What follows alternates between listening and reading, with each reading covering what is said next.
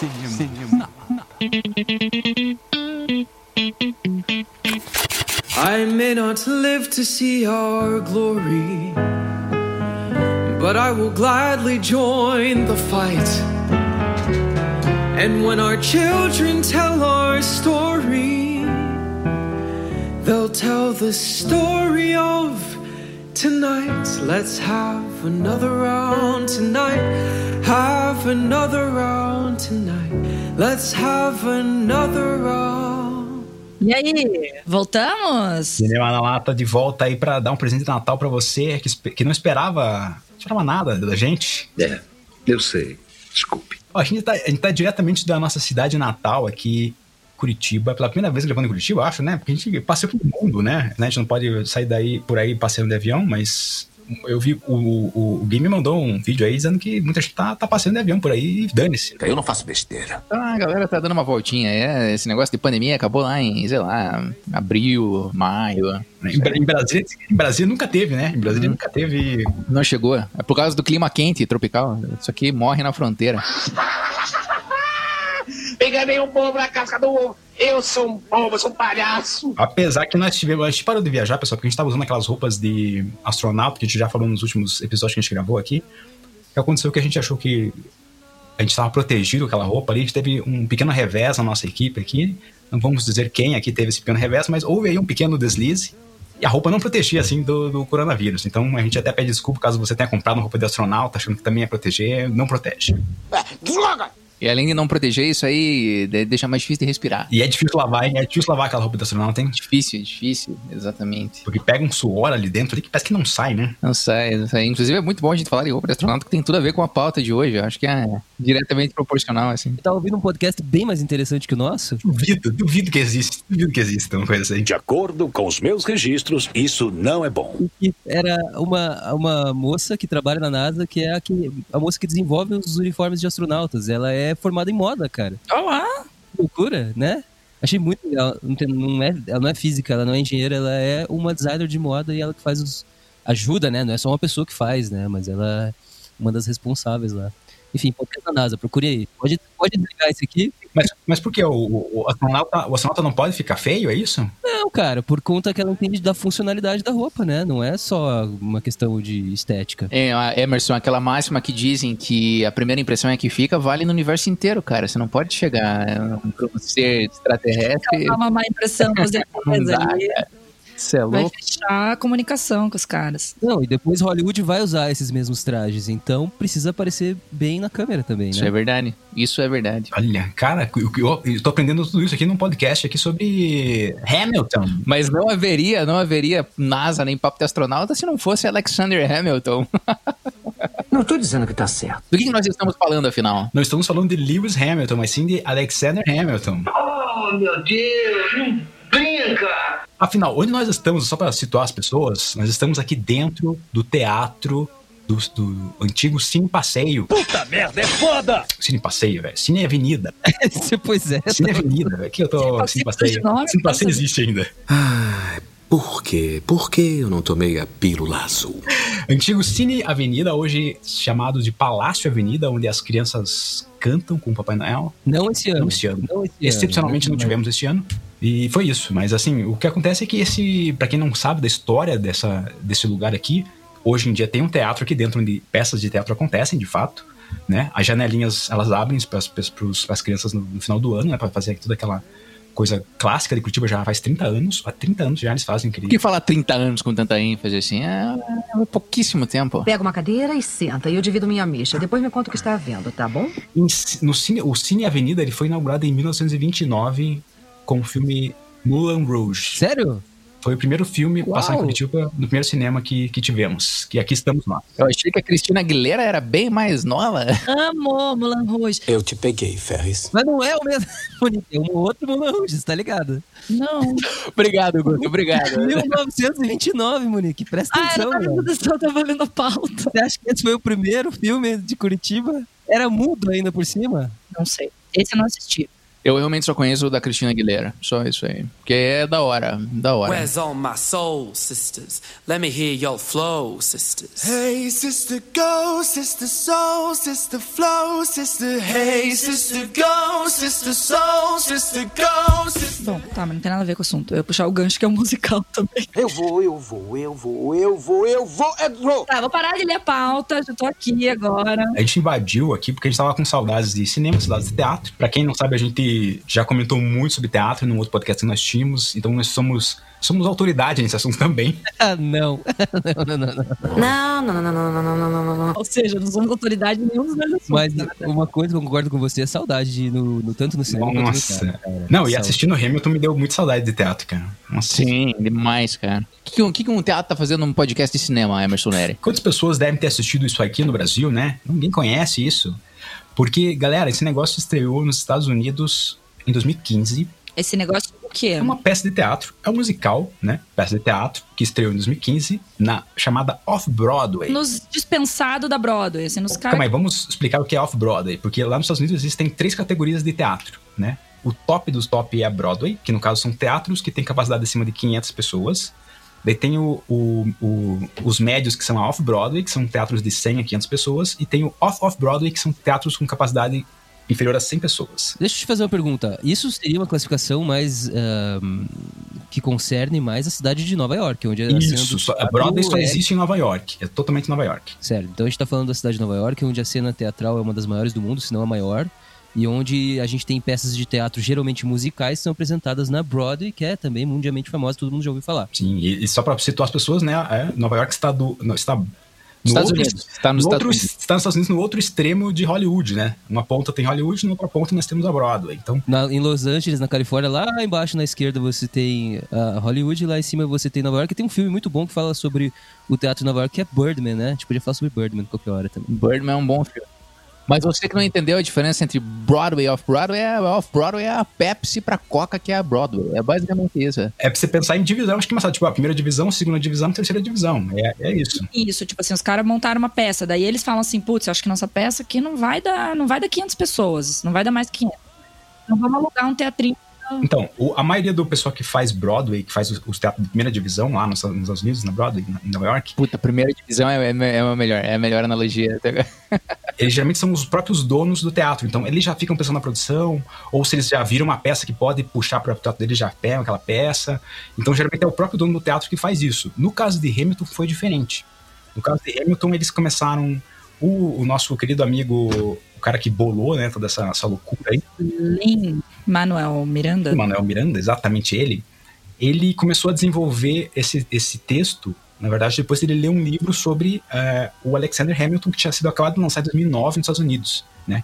Ele começou a ler em 2009 esse, esse texto e ele ficou muito impressionado com a vida do, do Alexander Hamilton e ele começou a perceber que, puta, eu- e ele tinha acabado de, de, de apresentar um espetáculo chamado In the Heights, né? Tipo, nas alturas, a tradução livre aí. E aí ele tinha sido super premiado com esse espetáculo. Ele tinha acabado de se formar também da, na universidade. E, cara, esse, esse cara é muito foda. Porque ele tinha acabado de se formar na universidade. Ele fez um primeiro espetáculo dele, que foi pra Broadway. Ele conseguiu estrear na Broadway com o espetáculo. Ele ganhou todos os prêmios lá da- do Tony, lá, que é o prêmio da primeira divisão nos Estados Unidos, da, da Broadway lá. Então, daí com isso ele começou a ficar muito conhecido no meio. Então ele já estava começando a pensar no, teu- no segundo espetáculo dele, que seria Hamilton, né? E aí ele teve muito tempo para desenvolver esse, esse texto. Ele ficou pensando muito, falou, puta, eu preciso fazer um negócio com, com esse negócio aqui, com esse cara aqui que eu gostei da, da história dele. E, e como ele tinha colocado algumas coisas de rap, hip hop no, no In The Heights, ele falou assim, não, agora eu vou fazer um espetáculo que vai ser totalmente rap, né? Totalmente rap ou hip hop, né? Totalmente essa pegada, porque ele achou que combinava muito com a, com a história ali do, do Hamilton. E aí o que aconteceu? Ele foi desenvolvendo aos poucos e, a- e inicialmente ele fez, é, ele começou a mostrar para alguns amigos artistas lá e tal da Off- Off-Broadway, ainda pensando em Off-Broadway, né? Não- nem tava pensando em Broadway ainda, porque ele não sabia se tipo ia vingar como vingou o outro espetáculo dele.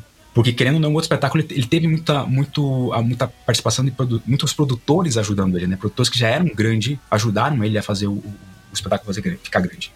Então, nesse, no Hamilton, a princípio, ele não teria ninguém ainda, né? Ele tava começando com o negócio.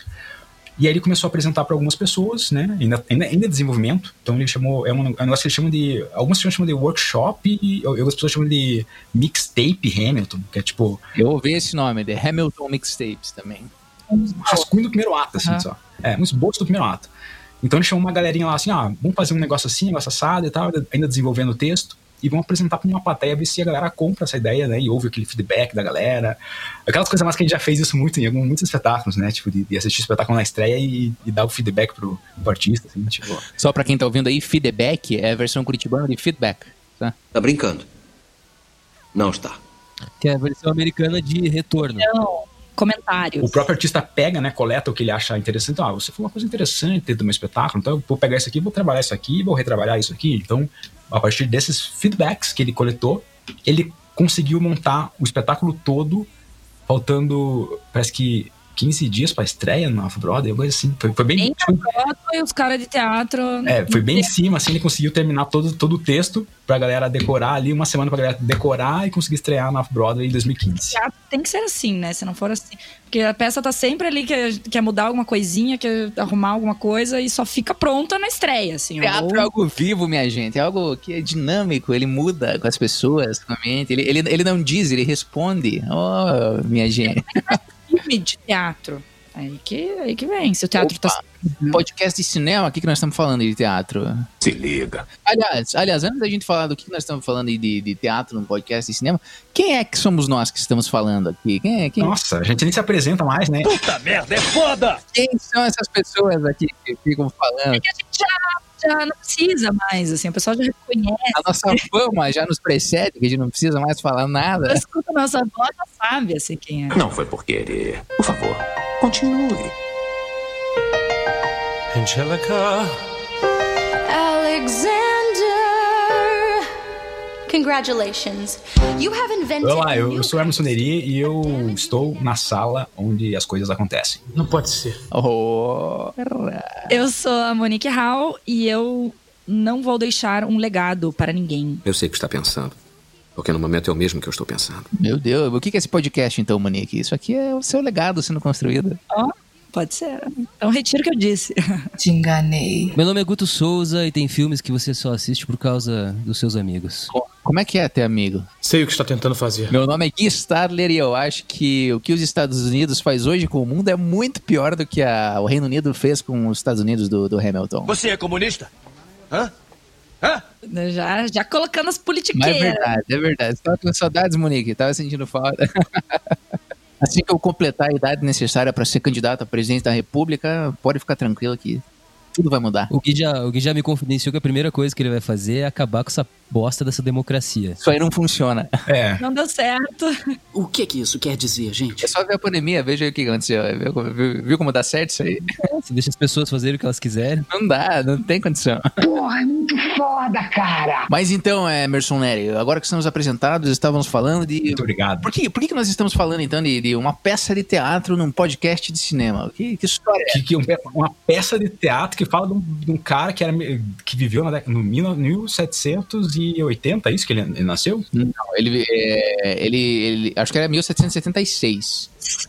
55. E, inclusive foi uma aula de geografia que eu tive hoje com a Wikipédia, que eu não conhecia esse país, chamada Navy, Ilhas Navy. Sabe, tá ligado que ele nasceu lá? O, o Hamilton de verdade? O, o, o, o Alexander Hamilton? O Hamilton? Mas essas ilhas existem ainda ou elas já. Existem. Elas eram, na verdade, da Inglaterra até, até 83, 1900, 1983, ela, ela era da Inglaterra. Agora? Agora, agora que ela conseguiu independência. Cara, é do E- Caribe aí, não é? Não É, do Caribe, é do Caribe. Uma dessas ilhotas aí do Caribe. Mas o, o fato é que o- a coisa mais interessante sobre essa, essas Ilhas Navy é porque o Cristóvão Colombo, o primeiro lugar que ele chegou na América, na América Central, ele foi nessas Ilhas Navy. E ele decretou que o nome da ilha seria San Martín. Ali onde ele parou foi as Ilhas Navy. E ele falou assim: aqui vai se chamar San Martín. San Martín é aqui. Beleza? Só que daí ele saiu fora e foi para os outros lugares. É, Não, a galera perdeu onde é que era San Martín. Qual foi a mesma ilha que ele chegou? E, e San Martín ficou outra ilha, não ficou aquela. Essas ilhas tudo é uma coisa, né? É- É, mas como é que sabem também que não foi porque, São Martinho? porque daí chegaram à conclusão que não tinha nome pra aquela ilha ali. E daí depois o cara falou assim: não, essa era São Martinho, vocês deram o nome errado pra essa ilha aí. Daí o que aconteceu foi que essa ilha teve o nome de eh, Nossa Senhora das Neves. No- em espanhol, na verdade, né? Nuestra Senhora de las Nieves. E daí ficou, no inglês ficou Navy só por causa dos, do Neves, né? Navy. Que engraçado. Pois é, Neves. Neves. Neves, é o nome de um vizinho meu, aquele cara, o seu Neves. É, mas isso não importa. Aí foi lá que o nosso amigo Hamilton nasceu, né? E, e ainda, ainda, ainda novo, ainda jovem, foi para os Estados Unidos, que ainda estava em formação ali, né? Lembrando que foi bem a época que os Estados Unidos, ele, os Estados Unidos era uma colônia da Inglaterra, né? A Inglaterra, tipo, cagava e andava em cima dos Estados Unidos e não, os Estados Unidos eram vários estados ali, tipo, é, bem não tão unidos assim, né? Eles tinham realmente a, a, a devoção à, Inglaterra, mas eles tinham já uma questão de impostos ali que cada um cobrava do jeito que queria, já, já era daquele jeito o Estado diz o que faz. E o que acontece, né? Tem a questão das guerras contra a Inglaterra para justamente tentar essa independência. Só que é meio bizarro, porque ao mesmo tempo que você tá em, tava, eles estavam em guerra com a Inglaterra, as pessoas transitavam normalmente da Inglaterra para os Estados Unidos, sabe? Tipo, a vida continuava, mesmo assim, tipo, tava em guerra, mas era sabe? Estamos em guerra meio. em alguns pontos só, não, é, não era em todo o território. E Nova York que deve ter pegado fogo lá, o bicho pegou. Talvez sim, talvez não, né? Eu acho que só na, na costa mesmo deve ter sido o, o, os lugares onde, onde havia esse, esse a gente não é perito em história dos Estados Unidos aqui, eu peço perdão nosso ouvinte. Se você sabe mais do que a gente, aí manda um, um puxão de orelha aí, uma, conta uma história para nós aí, manda um áudio, não sei, um e-mail. Se você, é, se você é brasileiro perito em história dos Estados Unidos, aí, puxa vida, meu cara. Por que, que você vai gastar teu tempo nisso? a, cada, a cada um o que lhe aprover, né? Não, mas vai que ele é, ele é em história do Brasil também, e daí em segundo lugar. Ah, pode ser, pode ser. Pode ser. Ou talvez a gente deva aprender para justamente não cometer os mesmos erros aqui, né? A gente deveria ter, ter lido, né? Um pouco mais. Esse negócio de ler em 2020, isso aí não leva a nada. Eu sou vagabundo! Eu sou malandro de cadeia! Não, eu li, uma, eu li o título de uma notícia aí que falava da independência dos Estados Unidos e já saquei tudo, cara. que é? Manda aí, qual era o título? É, Independente da Inglaterra em 1792, após a Revolução Francesa. Pronto. Foi o que eu saquei. o Brett até que é inteligente. Então, porque os, os, franceses ajudaram os Estados Unidos nessa independência, né? Mandando tropas para eles. E aí o que acontece é que os Estados Unidos conseguem, na, na força militar ali, conseguem independência. E quem são os primeiros políticos americanos? São os militares. Founding Fathers. E entre um desses militares estava Alexander Hamilton. Outro militar famoso que estava entre eles era George Washington. Que é aquele cara que está na nota de 55 reais, digo, de 10 dólares. De... Não, o de 10 dólares é o Hamilton, não é? É o Hamilton. É o Hamilton. Ah, sim, é o Hamilton. Eu perdi o timing, desculpa, mas é, eu prefiro o Hamilton. O Washington foi o primeiro presidente do, dos Estados Unidos. E o Hamilton foi o primeiro secretário do Tesouro americano. Por isso que ele é uma figura famosa, mas aí parece que até 2009 não tinha aí uma biografia adequada para falar sobre Alexander Hamilton, e só então em 2009 tinha uma biografia mais complexa ali a respeito da vida dele, e aí a gente começa a saber as fofocas da vida. Fofoquinha. Oh, intriguinha, intriguinha. Quem diria que esse banqueiro filha da puta era tão divertido? é o que alguém deve ter dito. Ah, e aí, você sabe a fofoca aí, Monique? É, algumas coisas. Bom, também a gente tem que falar que a gente tá falando de 1700 e alguma coisa aí, né? Então, é, a gente é uma sociedade. A gente tinha, não, né? A gente ainda tem, mas assim, naquela época era uma sociedade muito mais. Não sei se posso falar muito mais, mas muito quadrada. Né? Não sei se hoje está mais ou menos. E aí tinha esse negócio que o casamento era um negócio muito assim, né? Muito tradicional. É pecado, não, é pecado qualquer coisa que fosse fazer. É, o pecado era muito imposto ali, né? Ainda, ainda era muito forte, né? As pessoas, do pecado carnal, assim por dizer, né? E digamos assim que o Hamilton gostava de dar uma, uma escapada do casamento, por aí. E aí ele teve umas escapadinhas bem complicadas aí, em dado momento. Mas é, na verdade, no filme, eu não, não, li a biografia dele completa, etc. Mas no filme ele, fica essa história com o negócio da irmã da, da mulher dele, né? Que é, também gostava dele. Esse da irmã ninguém, ninguém prova nada, assim, tipo, diz que é uma uma coisa mais realmente. Tipo, alguém diz que, que, te, que tinha, mas assim nunca foi provado, então. Com licença poética. Licença poética ali. Mas, gente, né? É porque tem, tem até uma música no, no, musical que é isso, né? Que é ela mesma falando, ó, oh, você me mandou uma carta aqui que você colocou uma vírgulazinha depois do minha querida, minha mais querida. Ah, eu sei o que você tá querendo, Hamilton. Mas, mas dizem que eles eram muito próximos mesmo. Assim, eles, eles tinham um tete a tete, assim, bem, bem próximo. Chegados, eram chapas. É, é, mas daí o cara era mulherengo. A guria curtia ele. Tipo assim, né? Enfim. Mas teve esse, esse caso aí que ficou dito pelo não dito. E o, e o caso emblemático de uma guria que ele pegou e que o marido da mulher chegou para ele e falou assim: escuta, você tá pegando minha mulher.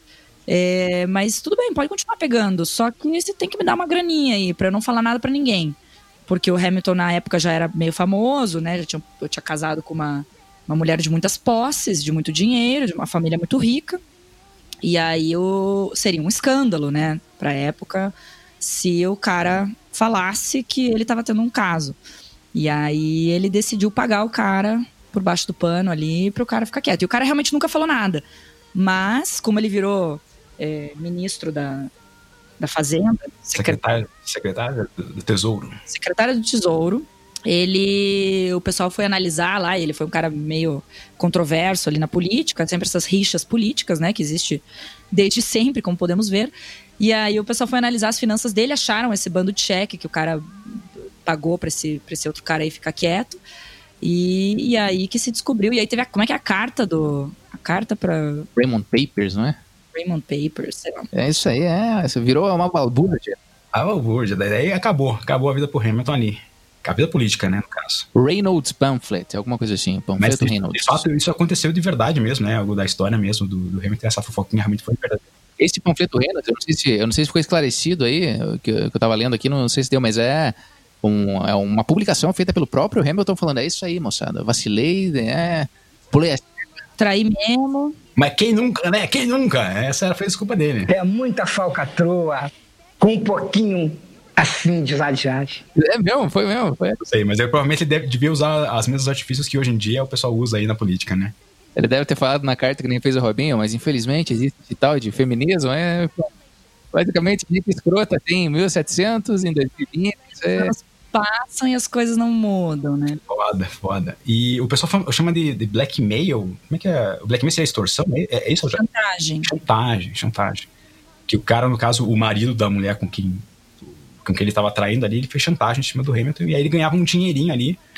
E aí, uma coisa que não ficou claro pra mim, por exemplo, nas fontes que eu coletei, se a mulher, né, essa mulher com quem o Hamilton transava, se ela conscientemente ganhava dinheiro assim ou não, sabe? Ou se ela era apaixonada pelo Hamilton, tipo, não entendi muito bem qual era dela, assim. Acho que ela sabia que o marido fazia isso. Que o marido tava ganhando dinheiro em cima dela. Não sei. Ou não, não sei também não é o caso. Mas, mas rolou esse. Rolou esse barraco. que nem a Monique falou, é, eu nem sei se existia a noção de divórcio naquela época. E o divórcio durante muitos anos em várias Acho que não. Acho que é pecado. sociedades ocidentais né? É aquela, é aquela parada que acontecia no- na, na- pior das hipóteses, assim. Então ele continuou casado com a mulher dele, que é a Elizabeth Schuyler, né? Ele, é, e durante muitos anos continuaram juntos e tudo mais, então não se separaram, assim. O cara basicamente arruinou o casamento e teve que seguir morando com a, com a, com a mulher, né? Muito pior pra ela, eu imagino.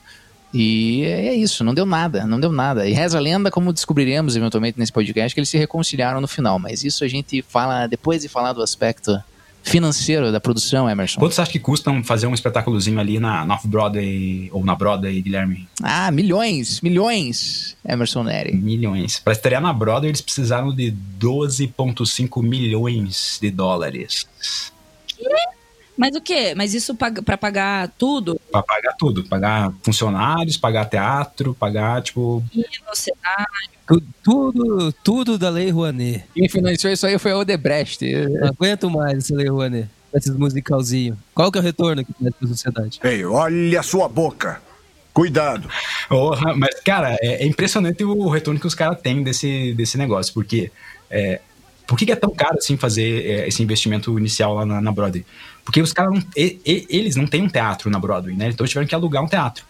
E quando você aluga um teatro na Broadway, o cara não vai te alugar por um dia. O cara fala assim, ó, você tem que fazer um contrato de lá, dois a, a seis meses aqui comigo.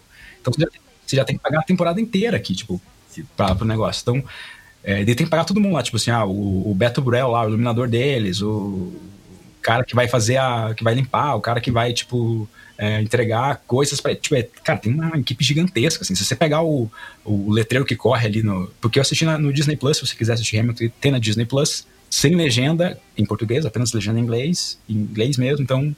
Você se vê o jeito que dá, né? Obrigado, Disney. É, mas não vamos fazer drama, tá bom? Eu assisti no Disney Plus também e tem sete dias grátis pra você testar. Daí eu botei lá, fiz sete dias grátis.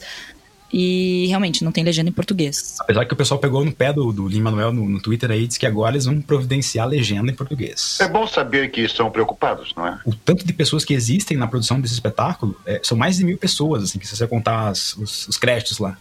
Óbvio que, tipo assim, envolve também as pessoas que gravaram, as pessoas que, que editaram vídeo, editaram áudio da parada. Ah, tá. Isso pro filme. Depois. Mas é que inicialmente era pra ser só uma peça de teatro, ou não? Não, no começo era off-Broadway, né? O off-Broadway era bem mais barato que 12 milhões. Eu não consegui achar valores, mas provavelmente deve, ir na casa de, lá, um milhão de dólares fazer um off-Broadway. Ah, tá. Eles fizeram uma, uma temporada off-Broadway, fez muito sucesso. Isso, na off-Broadway eles arrecadaram 60 milhões de dólares. Meu Deus do céu. Na off-Broadway. Na Broadway, atualmente, é, ele já, já tem 600 milhões de dólares acumulados. Isso aí é mais do que o PIB somado da história das Ilhas Neve lá do. do... Não, é, o sétimo espetáculo mais rentável de, de todos da história. Assim. Mas sem dúvida, é mais do que todos os grupos de teatro de Curitiba já ganharam em toda a história da cidade. E, vão, e que vão ganhar até o final do mundo, até o mundo acabar.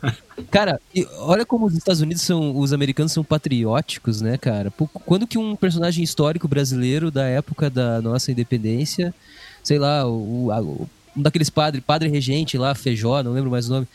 Porque é- eu acho que é um comparativo assim equivalente. Pô, aí faz uma peça de teatro sobre esse cara, vai ganhar 60 milhões de reais? Ah, cara, mas é que.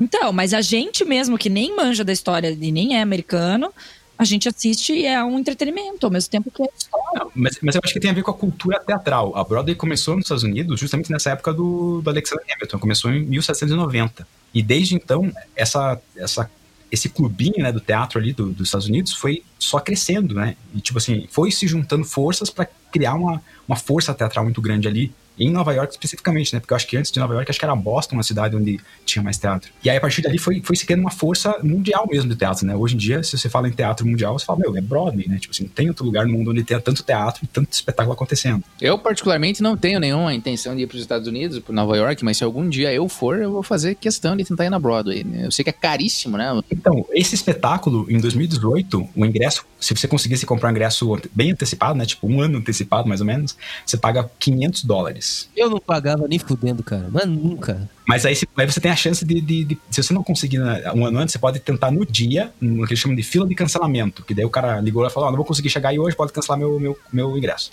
Daí eles ficam com o dinheiro do cara e eles vendem o ingresso de novo por metade do preço, 250 dólares. Também não pagava. Daí, o- daí você pode pegar. Aí, se, aí tem algumas casas de, de teatro lá que vendem o stand-up. Você pode pagar 40 dólares pra ficar de pé assistindo o espetáculo. Durante três horas. Meu, por 2 horas e 40. É. Três horas quase ali de pé. A última vez que eu fiquei três horas em pé, meu cara, deve ter sido em 1995. Ah, mas, meu, você, ah, Mick, você assistiu uma vez um espetáculo aqui em Curitiba que era, tipo, o dia inteiro de, de, de- de peça? Era de pé, não era de pé? Eram sete horas de peça. O Idiota, do Dostoiévski, eram sete horas de peça. Não era tudo em pé, porque tinham alguns cenários, mas a gente ia, só que a gente ia caminhando também, então não ficava só parado. E ia caminhando entre os cenários, assim, era um, um barracão imenso, tinham vários cenários. Daí os atores iam passando de um para outro, a gente ia atrás tal. Alguns deles tinham umas cadeirinhas ou umas almofadinhas no chão. Então nem todos ficavam, não ficava sete horas inteiras de pé, mas grande parte das sete horas ficava de pé. O Gui Stadler, pro verdadeiro, pro verdadeiro proletário, três horas de pé é somente o deslocamento até o trabalho. Opa, agora, agora eu recebi um Um tapa na cara. de humildade aqui, né? É, esquerda caviar aqui, recebendo suas... Esse bando de paternista! Esse espetáculo ele ficou tão famoso, né? Porque, enfim, muitas pessoas que eh, queriam assistir por conta da. Porque não é só a questão da história do, do próprio Alexander Hamilton, mas sim por conta de que esse espetáculo ele ganhou muito prêmio, né? Ele ganhou prêmio de melhores atores, melhores músicas. E a, e a mixtape que eles fizeram, a, a fita, cassete que eles gravaram mesmo do espetáculo, com, porque esse espetáculo é só musical, né? Ele não tem um. Era fita cassete mesmo? É, fita cassete mesmo, de verdade. Então, em 2009? Não, em 2000, isso foi em 2016, 2015. Cassete de 2016. É, incrível. é, Então, você e eles. Tempo. Nós aqui estamos gravando fita cassete aqui, pessoal. Você que está nos ouvindo aqui, estamos por conta de Hamilton. Um dia a gente vai vender nossa fita cassete também e ficar top 1 nas paradas da Billboard, assim como eles, porque eles conseguiram ficar. é, eles foram é, o primeiro. é, conseguiram. O, tinha essa, tem essa parada de, de- Ainda algumas pessoas lançam fitas cassete mesmo de álbum, né? E no ano que eles lançaram, em 2000, acho que foi 2016, eles ficaram em primeiro lugar no mundo com a fita cassete mais vendida do mundo. Que, tipo, não é muito difícil. Vendeu, vendeu cinco. Quem que compra, cara? Já seria a primeira, mas vendido. O cara ganhou 60 milha no teatro, o cara comprou ele mesmo ali, um punhado e pronto. Tá em primeiro essa porra aí, vai. Eu posso manter segredo, se você puder. É por isso que eu queria falar sobre esse filme. O Emerson é um entusiasta do áudio aí, ele, é tu- tudo pra ele é uma desculpa pra falar de som, gente. É, não adianta. Eu sou um mestre nisso. Mas a fofoca que eu queria comentar é porque eles ficaram muito famosos, e da época que eles ficaram famosos, o Obama ainda era presidente né, dos Estados Unidos. E aí o Obama contratou é, o, o espetáculo deles para ser é, mostrado na Casa Branca mesmo. Então eles foram apresentar na Casa Branca o espetáculo, em Washington. E aí, nessa ida, diz que nessa ida para Washington, eles foram um dia antes para Washington. Eles que eles chegaram lá e já chegaram numa festa, assim. E diz que eles, meu, diz que eles assim, passaram do ponto, assim, tipo, de, de beber, assim, na, na festa. Daí diz que quando você viu a gravação do vídeo deles na Casa Branca, você vê que eles estão, tipo, numa vibe meio estranha, assim, que tá todo mundo de, de, de porre, assim, todo mundo de porre de ressaca, assim, tipo, de, de tanto que eles beberam na noite anterior. Então, é, eles comentam isso num, num, vídeo que eles falam assim, nossa, tipo, aquela festa foi muito massa mesmo, foi tão massa que no dia da Casa Branca a gente tava, tipo, um clima de merda, assim. Olha, eu prefiro não ficar falando disso, não. Mas é, mas é, isso, isso da popularidade das músicas, antes da popularidade do espetáculo propriamente dito, é um negócio que aconteceu comigo. Eu tava ouvindo uh, no Spotify, a gravação da, do elenco original há muito tempo, cara. Há alguns anos, assim, talvez. Acho que uns dois anos que eu tava escutando. As músicas do espetáculo, se diz. As músicas do espetáculo. Isso, eu tava esperando que fosse lançado é, em vídeo algum dia. Eu não sabia que isso ia acontecer. Inclusive, estava previsto para ser lançado só em 2021, né? E daí eles adiantaram bastante, imagino eu, em razão do lançamento da Disney Plus e em razão do, lança, da, do lançamento da pandemia, do, do Covid aí. E daí e esse elenco que tem no, no vídeo é o elenco de 2016, né? O elenco principal. É, o elenco original, exatamente. Não, acho que teve um elenco antes, que foi a, o da Off-Broadway, né? Mas o elenco original da Broadway é esse elenco aí. E daí, é, ouvia muito, assim, ouvia, tipo, inclusive no meu, na minha retrospectiva do Spotify desse ano, 2020, a música mais tocada foi de Hamilton, assim. Qual? Qual que é a tua predileta? cara. Não, mas a que, a que ficou em primeiro lugar não é a minha predileta. A que ficou em primeiro lugar é aquela do I'm not getting uh, lá, my shot lá. Como é que é? Zé, você que, você que escutou um milhão de vezes a música, meu. Manda ver aí. Canta um pouquinho. Olha uma palhinha pra gente. I am not throwing away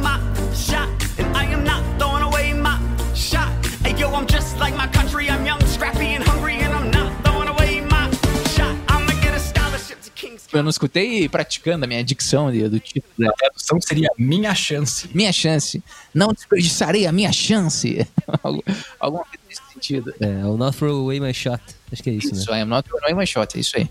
Essa foi a que ficou em primeiro lugar no, no negócio. Olha só. Mas as músicas são muito boas, realmente, né? É muito bom, cara. É muito bom. É muito da hora. E é musicalmente.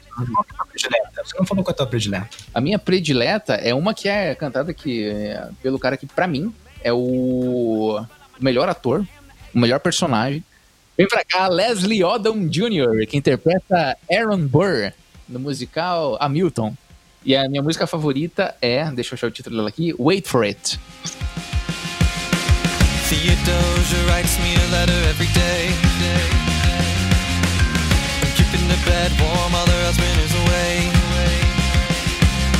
He's on the British side in Georgia. He's trying to keep the colonies in line. Eu achei que você tava falando só pra gente esperar que logo você ia falar o, o título, sacou? Ah, wait for it. Não, é o título da música. Eu não sei, eu só lembro da melodia, que é. Se bem que eu se for cantar, a melodia vai estar toda fora de tom, eu não vou fazer isso, tô com vergonha. Tem que, não, o, o editor dá um jeito, faz um melodyne na tua voz. Não, não, tô encabulado. Vocês estão tudo me olhando agora, não vou fazer isso, não. Quem sabe se eu tivesse tomado um vinhozinho aí, que nem o Guto Souza, o Guto Souza que tá pronto pra dar uma palhinha aí, Guto. Cara, o, o- falar de teatro e não estar em companhia de Baco é uma falha sua, viu? O Paco tá sempre comigo, só não substâncias alucinógenas.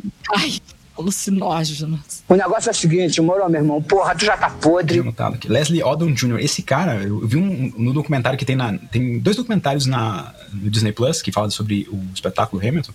E nos documentários eles, eles mostram um- uma entrevistadora conversando com eles, né? Com os atores, né? Sobre, tipo, o que. Qual foi o. Assim, o que aconteceu depois, né, do espetáculo? Eles ficaram famosos e assim, o, que, o que eles tiveram de retorno das pessoas, né?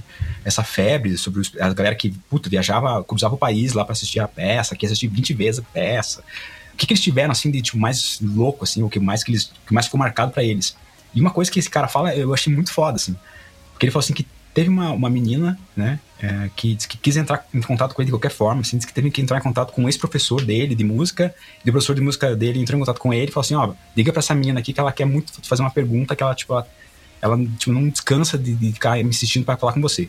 Aí o cara liga pra ela e diz assim, ó, é, eu assisti Hamilton e tal, tipo, né, eu sou minoria, assim, como acho que é, o espetáculo tenta mostrar um pouco dessa coisa das minorias mais, mas ele pergunta, ela pergunta, você não acha que esse espetáculo são só, eu não acho que esse espetáculo é revolucionário, porque eu acho que esse espetáculo, eles são só, um espetáculo com negros e latinos falando sobre uma história de brancos. Ela jogou isso na cara dele, assim, né, daí ele falou assim, olha, é, e ele tranquilão, assim, falou assim, olha, É um, é um, é um ponto de vista. Pera lá, pera lá. Antes- Antes de você contar essa história, antes de você continuar, vamos esclarecer um pouco melhor que história é essa do elenco aí, como é que funciona essa questão de representatividade. É um negócio muito importante pro espetáculo, é melhor. A resposta dele, eu acho que define por que, que o espetáculo é tão foda assim.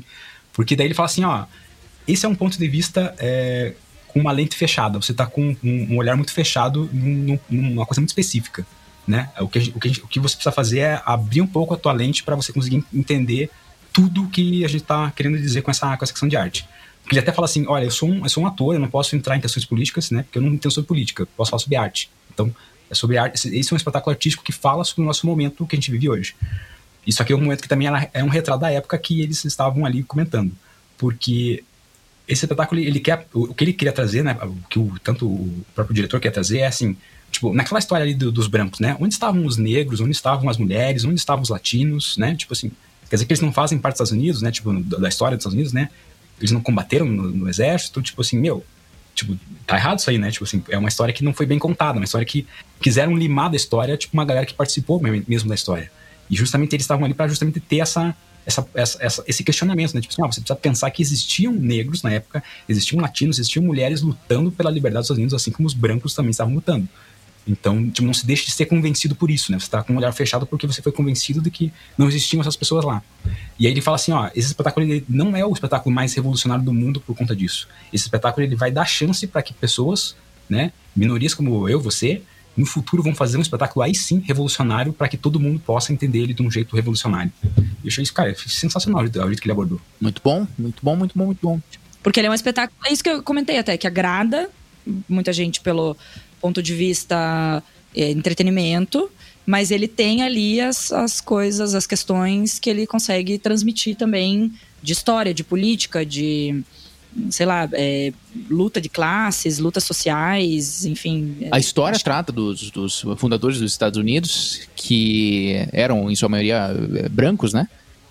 E historicamente falando, evidentemente que tem as licenças poéticas e tudo mais, mas o espetáculo ele tenta ser preciso, ele tenta seguir como se fosse uma cronologia adequada, uma versão conforme a biografia que o Lin-Manuel Miranda leu do Alexander Hamilton. Só que, para representar essas pessoas, em sua maioria brancas, a maioria do elenco, é, inclusive todos os personagens principais, eles são. é, eles não são brancos. Entendeu? Eles são negros ou eles são latinos. E o próprio Lin-Manuel Miranda, ele é, ele é norte-americano, mas ele é nascido em Porto Rico, né? Então ele tem essa questão da, da latinidade e tudo mais. E os únicos personagens que são efetivamente brancos é, são os personagens que oprimem, né? Por exemplo, o, rei George III, ele é representado por um, por um branco, que é o... Acho que é Jonathan Groff o nome dele. Que é esse ator, que inclusive ele é um puta de um ator. Eu adoro esse cara. Ele fez um seriado chamado Mindhunter, que tá na Netflix. E que é muito foda. Esse cara manda muito bem. Ah, tá. O, o rei, o rei inglês ali, né? Isso, esse cara. Ele é ótimo, esse- ele é excelente personagem. É, e daí, e ainda, ainda que ele seja um homem branco, ele também representa uma minoria porque ele é homossexual, né? E daí tem um outro personagem também que, por exemplo, tem uma cena que tem como se fosse um mensa- mensageiro do rei, é um cara branco também. Então tem essa questão de que eles meio que representam personagens que são brancos, é, interpretados por, por atores que não, né? E isso tem toda essa carga, toda essa demonstração de como se fosse, como o próprio Lin-Manuel Miranda descreve a peça, é como se fosse a América de então sendo contada pela América de hoje. E a América de hoje ela tem, né, uma grande quantia de pessoas que não, não são brancas, né? Inclusive tem até um trecho da peça que eles brincam, né? Os imigrantes é, get shit done, get things done, alguma coisa assim, né? Eles, tipo, eles fazem, eles fazem as paradas acontecer. Então o, o espetáculo, além dele ser historicamente preciso, ele tem também toda essa pegada pelo mero fato de como foi feito o casting, como foram escolhidos os atores, trazer toda uma questão de representatividade, trazer toda uma questão de, de, de fato, dar protagonismo para pessoas que de quem esse protagonismo é ceifado, né? Então é, é muito massa, isso é muito bacana. Claro que não é isento de, de, de- de polêmicas, né? Por exemplo, tem muita gente que critica a maneira como as mulheres são retratadas nesse espetáculo. E, e também houveram algumas polêmicas, assim, que em razão disso, como por exemplo, quando eles foram fazer os castings, que assim, tem um elenco original, que é o elenco que vai pra. eh, me referindo a Broadway, né? Não a Off-Broadway. Mas teve o elenco original, e daí quando eles foram para outras cidades, ou enfim, o próprio elenco, às vezes não, não tinha mais disponibilidade de agenda, eles tinham que trazer outros atores, alguma coisa assim. O próprio Lin-Manuel Miranda, ele não vai mais representar o Hamilton na maioria das vezes, né? Ele vai ser substituído é, por um outro ator que, se não me engano, também é de Porto Rico. E daí, quando eles foram fazer os casting calls, eles pediram atores não brancos. E daí muita gente criticou, tipo, porra, isso é racismo reverso, cara, não sei o quê, como é que você tá criticando a galera? Só que, porra, é, vocês talvez tenham muito mais experiência do que eu eh, nisso, né? Vocês que são atores. E. Mas como é que Só funciona? de nós, nós três aqui, tá? Vocês três, vocês três. Monique, Emerson e Guto. Atriz agora. Acabei de descobrir isso. Ah, tá. Não tem, não tem MDB a criatura. Essa falsa modéstia, isso é a, a ridículo. Isso aí. Nunca roube a cena de um comediante. Aposto que sai o, o discurso do Oscar no banho, cara. é, de shampoo. Não, do Gralha Azul, só do Oscar eu. Tá brincando? Não está. Aí é, é- a maioria dos castings, assim, ele tem, é, é natural, né? Que você diga qual tipo de fenótipo, qual tipo de aparência a pessoa tenha pra representar determinados personagens. Isso é, é extremamente normal, sabe? Então, é, de fato, isso causou um impacto, sabe? Causou um impacto gigantesco, assim, revolucionário nesse, nesse aspecto de ter trazido essas personagens sob um outro ponto de vista, né? E, cara, é, é lindo de ver, é muito bonito de ver, assim. É muito interessante porque na história do cinema, e eu não sei dizer na história do teatro, mas muito provavelmente, são homens brancos que interpretam os diversos papéis infinitos, que muitas vezes, originalmente, são de outras ascendências, né? Ou de pessoas de, de outras é, origens, né? Não, não necessariamente brancas. Então, você também pega filmes norte-americanos que falam de outros países, filmes que se passam no México, filmes que se passam na Europa, e geralmente são interpretados por pessoas brancas falando inglês ainda, né? independente do país, né? Então, a gente está perto do Natal, até tem o próprio exemplo de Jesus Cristo, que é representado desde a Idade Média como um homem branco, mas acredita-se que, na verdade, pela origem dele ser no Oriente Médio, ele era um homem, no mínimo, é, de cor parda, né? Ou talvez até negro. Você, você né? assistiu o, o especial do Natal do Porta, Fundos, Porta dos Fundos deste ano, não? Não, não. Faz muito tempo. eu. Eles até fazem uma, uma piada com relação a isso, né? Tipo, Mas esse filme X aí, como é que era? De Nazaré, foi crucificado, tinha 33 anos, um rapaz assim bonito. Ah, um branquinho. De cabelinho louro liso, de olho azul. Isso, isso. Ah, eu lembro bem, porque ele era bem diferente, hein? Vou dizer assim. porque ali era o seguinte: ali todo mundo tinha feição do Oriente Médio, cara de Moro, sabe? Cara de quem nasceu ali mesmo. Porque acaba que quem nasce no lugar, filho de gente do lugar, tem cara de gente do lugar mesmo. Esse tinha cara de sueco, né? Estranhíssimo. Então, e durante então séculos aí o homem branco fez esse papel e agora é bom, é o clássico, né, mimimi do homem branco, né? Agora que ele perde um pouco dessa representatividade, desse poder, ele reclama, que é o que o Gui tá falando, racismo reverso. Vai tomar no cu racismo reverso, né, cara? É, mas se você pensar no, no contrário, né? Como é que eram feitos esses testes dos filmes, né? Que o Guto comentou aí, dos, dos homens brancos interpretando figuras que não eram. Só homens brancos. Só, é. só que, tipo, não era, era meio velada a parada. Só, a única diferença era essa. Só, tipo, só não, só não vai chamar ninguém aí latino, ninguém negro, porque esse Ah, tá. papel é Talvez só pra branco. chamasse todo mundo, mas não exatamente. podiam sempre os brancos. Aí, tipo assim, obviamente os negros e os latinos eram desclassificados, mas eles nem sabiam o que acontecia, né? Tipo, por que, que eu tô sendo desclassificado, né? Tipo, por quê? Agora, é velha história também, novela da Globo, há, há poucos anos atrás, as pessoas negras só faziam o papel de empregado, né? Sim. vai. Então, isso não é de não é de hoje não, tem bastante tempo. Então é muito interessante realmente esse aspecto do, da peça e do filme, né? Que na verdade o filme é uma filmagem do espetáculo dessa mudança de papéis aí, representatividade de, de vários. Eu achei legal que as irmãs, são três irmãs, esqueci o sobrenome lá, mas que são. Skyler. a- Skyler. Originalmente eram 15. 15 irmãs? 15 irmãos ao todo, na verdade. Só, só que oito sobreviveram até a idade adulta. Ah, mas na peça só apareciam as É, é uma licença poética, mas as três existiam de fato, né? As três irmãs existiam, mas eram mais irmãos ao todo. Ah, tá. Mas na peça sempre existiu, sempre só mostrou as três. Isso. Só tinham os três personagens. Mas é, pelo menos na filmagem ali também, não sei se o casting original, que tá hoje em dia. É, uma das irmãs é branca e a outra é negra, assim, né? E isso é muito legal também. de- Mas então, a Eliza, a personagem, ela é filipina, né? Então ela é asiática, né? Todo, não tem, não tem ninguém principal que seja de uma descendência branca, assim, como se fosse. Exceto os personagens do... Do, do... do Reino Unido. Isso, exatamente. Aliás, não sei se ela é filipina, não. Só corrigindo aí, acho que ela é de descendência chinesa. Desculpem. É muita falcatrua com um pouquinho assim de. O que, você falou? O que, que você perguntou, Emerson? É, não, a questão do que senão é uma provocação, essa coisa que eles colocam dos ingleses serem os brancos no espetáculo, né? Com, com certeza, tipo, por isso que eu acho assim que a maneira como foi feito o casting, de colocar todos os personagens que, são, que não são brancos, é uma questão de narrativa, assim, sabe? Não é uma questão de talento ou algo aleatório, não, é uma escolha muito é, consciente para você contar alguma coisa, para você passar algum tipo de mensagem com isso. Tipo, quando, cara, é, a gente tá falando da história da América de antigamente com base na América de hoje, é isso que o Manuel Miranda fala. E como é que é a América de hoje? Né? Como que são as pessoas que estão nos Estados Unidos hoje?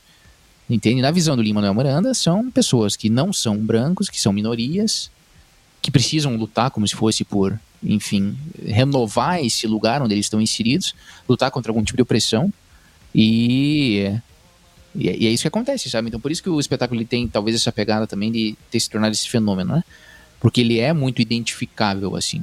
Muito embora a gente esteja falando aqui nesse podcast, a gente, a gente seja branco, é, a gente Não, mora na América, latinos, nós somos a latinos. gente mora na América do Sul, entende? É, é, é- é bom, é branco.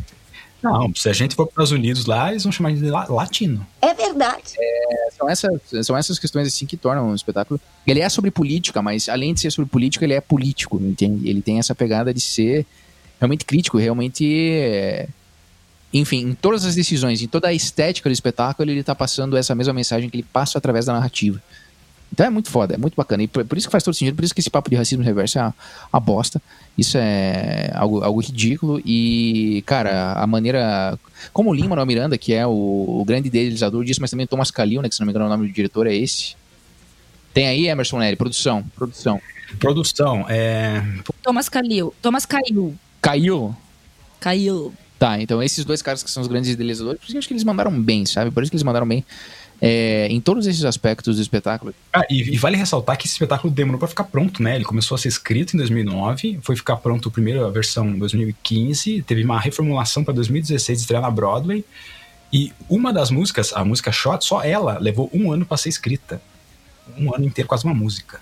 Mas, cara, e daí outra coisa, além de eles estarem fazendo essa revolução como se fosse na representação dos personagens, através da escolha dos atores, o Lima Manuel Miranda já falou também que ele tem a intenção, quando começarem os castings, quando a peça se tornar um pouco mais ampla, né, quando ela, os direitos da peça forem liberados para produções amadoras, por exemplo, esse tipo de coisa. Vai ser, vai estrear na Alemanha no que vem e na Austrália se não me engano, também.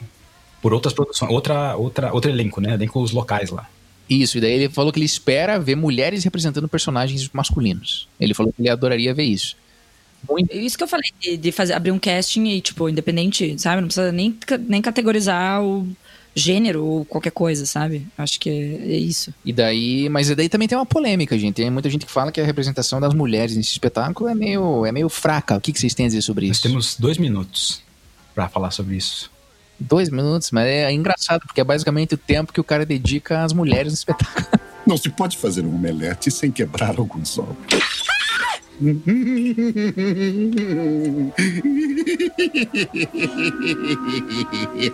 lado lá do nosso podcast, pessoal, a gente não dá spoiler, a gente tem muito spoiler aqui, porque é uma história clássica, tá? Uma história que é verídica. Mas no lado B a gente vai dar mais detalhes sobre a história em si, né? Vamos dar ali todo o que acontece de fato, né? E comentar talvez essa questão mais detalhadamente sobre as mulheres que não aparecem tanto assim quanto os homens. Mas é isso que eu comentei, né? Eu acho que o, o negócio das mulheres é realmente é como era na sociedade ali. Tipo, elas eram super é, não protagonistas, como é que fala? Quando... Coadjuvantes. Coadjuvantes. E, mas no final, daí comenta sobre a, a Eliza, que ela hum, pegou toda a história e ela que fez o, o Hamilton ser também é, a história dele perpetuar e, enfim, conseguiu fazer coisas com tudo que ele tinha escrito, etc. Tá, não sei se a gente tá acabando. É, você vai acabar, pode falar. Até já a gente se fala no lado B, galera. Se né? você comprou a fita desse, desse podcast, que é só se virar a fita e que a gente tá do outro lado também. E, se você não assistiu ainda, então assiste pra poder assistir para poder ouvir o lado B. Isso.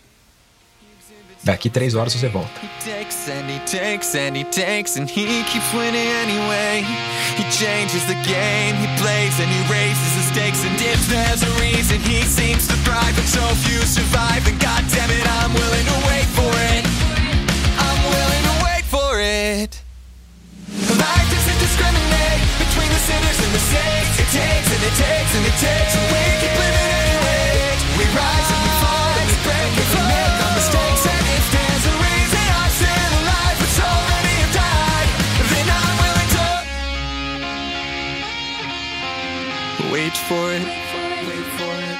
Wait for it. Wait for it. Wait for it. Wait for it. Wait for it. Wait for it. Versão digital dublatrônica.